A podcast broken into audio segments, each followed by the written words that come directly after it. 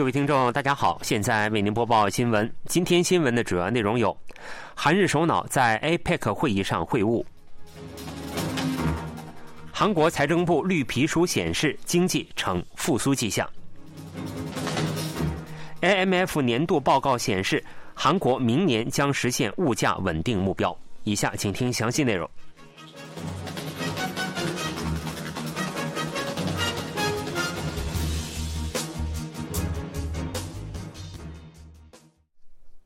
韩日两国首脑日前在2023年 APEC 会议上再度会晤。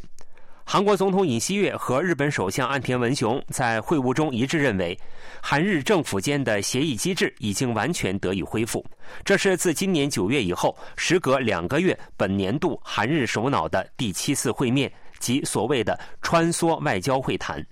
双方在本次会谈中商讨了两国的合作情况，并就加强韩日两国在北韩等安保悬案和尖端技术领域的合作等事宜达成了共识。亚太经合组织第三十次领导人非正式会议日程的第二天，在以能源转换等为主题正式开始的各国首脑之间的讨论中，尹锡悦总统再次提议在零碳能源中包含核电站和氢气的无碳联合。这是考虑到很难迅速转换为太阳能或风力等的发展中国家的情况，以及确保韩国的核电站和氢气技术能力和相关市场等而提出的提案。尹锡悦还强调了努力推广环保汽车、无人驾驶汽车等智能移动出行和构建绿色海运航线。在北韩和俄罗斯军事合作具体化的情况下，尹锡悦总统可能会对此进行警告和共同应对。据悉，尹锡悦总统在本届亚太经合组织会议的会场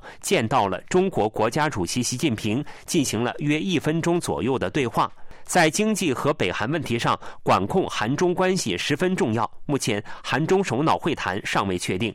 据悉，尹锡悦总统还与秘鲁总统博鲁阿尔特举行首脑会谈，双方就加强防卫产业、供应链、基础设施等领域的合作达成了协议。尹锡悦总统表示，2011年韩国和秘鲁的自由贸易协定生效以来，双边贸易规模不断扩大，两国提升了全面战略伙伴关系。尹锡悦还希望秘鲁支持韩国申办2030年釜山世界博览会。另外，尹锡悦还和智利总统博里奇举行了就任总统后的首次首脑会谈。尹锡悦请求智利支持2030釜山世界博览会。他表示，韩国希望与二次电池核心矿物锂的世界最大拥有国智利建立核心矿物伙伴关系。尹锡悦还表示，以智利南极研究所内的韩国智利南极合作中心为基础，扩大支援南极世宗科学基地的运营，发掘南极共同研究项目等领域的合作。正在美国进行访问的尹锡悦总统，当地时间十六日出席在旧金山举行的印太经济框架第二次领导人会议，就包括供应关键矿物在内的恢复地区供应链方案进行了讨论。印太经济框架由美国牵头，旨在共同应对供应链重组以及新的经贸问题。尹锡悦就任后，去年五月二十三日出席在日本东京举行的印太经济框架启动视频峰会。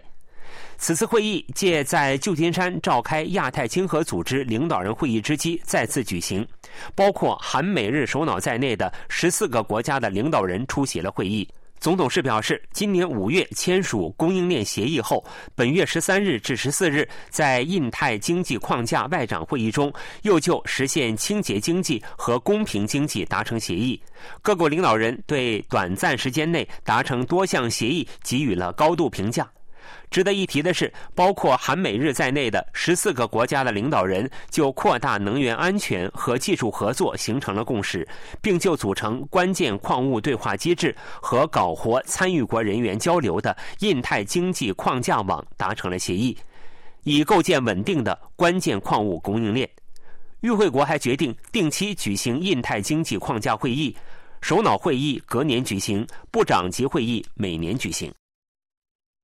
韩国政府认为，经济已摆脱今年以来的低迷状态，呈现缓慢复苏的势头。制造业生产和出口恢复，就业指标也持续获得改善，经济开始出现复苏迹象。韩国企划财政部十七日发布最近经济动向十一月刊，研判随着供给因素的变动性犹存，经济复苏迹象逐渐出现。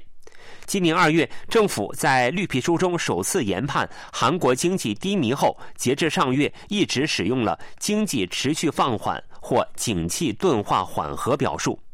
本月首次研判经济出现复苏迹象。绿皮书列举了制造业生产增加和出口复苏作为依据。政府指出，九月制造业生产环比增长百分之一点九，继八月增长百分之五点四之后，持续出现增长。尤其是半导体生产大幅反弹，环比增长百分之十二点九，同比增长百分之二十三点七。十月出口为五百五十点八亿美元，同比增长百分之五点一。反映开工天数的日均出口额为二十六点二亿美元，同比增长百分之七点六。由于出口增加，进口减少，贸易收支出现十六点三亿美元顺差。九月经常项目收支顺差为五十四点二亿美元。受贸易收支顺差影响，商品收支连续六个月出现顺差，服务收支逆差为三十一点九亿美元。政府预计，贸易收支顺差和服务收支获得改善，经常项目收支将持续出现顺差。服务业生产和就业等指标继续向好。九月服务业生产环比提升百分之零点四，连续四个月增长。九月就业人口同比增加三十四点六万人，连续九个月增幅扩大。另外，十月韩国接待中国游客人数同比增长百分之九百六十七点九，引发对旅游业的新期待。国际货币基金组织预计，韩国明年底物价上升率将达到百分之二，得以实现物价稳定目标。国际货币基金组织在十七日发布的二零二三年韩国年度磋商结果报告中指出，韩国物价上涨率将持续下滑。预测物价上涨率今明两年将分别上升百分之三点六和百分之二点四。另外，得力于半导体出口良好、旅游业复苏等，韩国经济从今年下半年起稳步回升。预测韩国经济今明两年将分别增长百分之一点四和百分之二点二。国际货币基金组织十月将韩国经济增长率预期从百分之二点四下调至百分之二点二，调低了零点二个百分点。该组织分析说，由于主要交易国家需求低迷等原因，韩国经常项目收支顺差今年仅占国内生产总值的百分之一点三，但从长期观点来看，将恢复至百分之四。国际货币基金组织对韩国政府的政策方向评价说，大部分均符合该组织的政策建议。该组织认为，目前韩国货币政策的方向正确，建议韩国在一段时间内维持高利率基调，避免轻率放宽货币政策，致力于稳定物价。国际货币基金组织表示。虽然家庭和企业高负债、非银行金融机构房地产融资贷款等潜在不安因素仍然存在，但目前处于可管理的水平。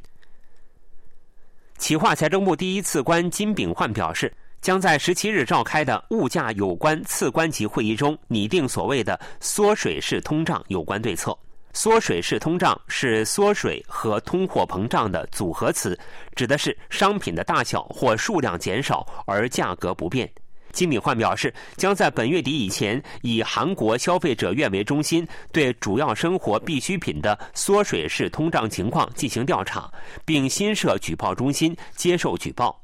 金敏焕还说，将基于调查结果拟定具体方案，以提高消费者的知情权。他说，不仅商品的大小和数量减少，还将对降低产品质量等行为进行全面调查。金炳焕在提及近期物价情况时表示，虽然中东事态等物价不确定因素犹存，但已出现物价趋稳的迹象。金炳焕说，进入本月后，国际油价持续下滑，生菜、菠菜等主要蔬菜的价格也比前月大幅下降。苹果和梨的价格虽然仍持高不下，但涨幅已收窄。新闻播送完了，是由于海峰为您播报的，感谢各位收听。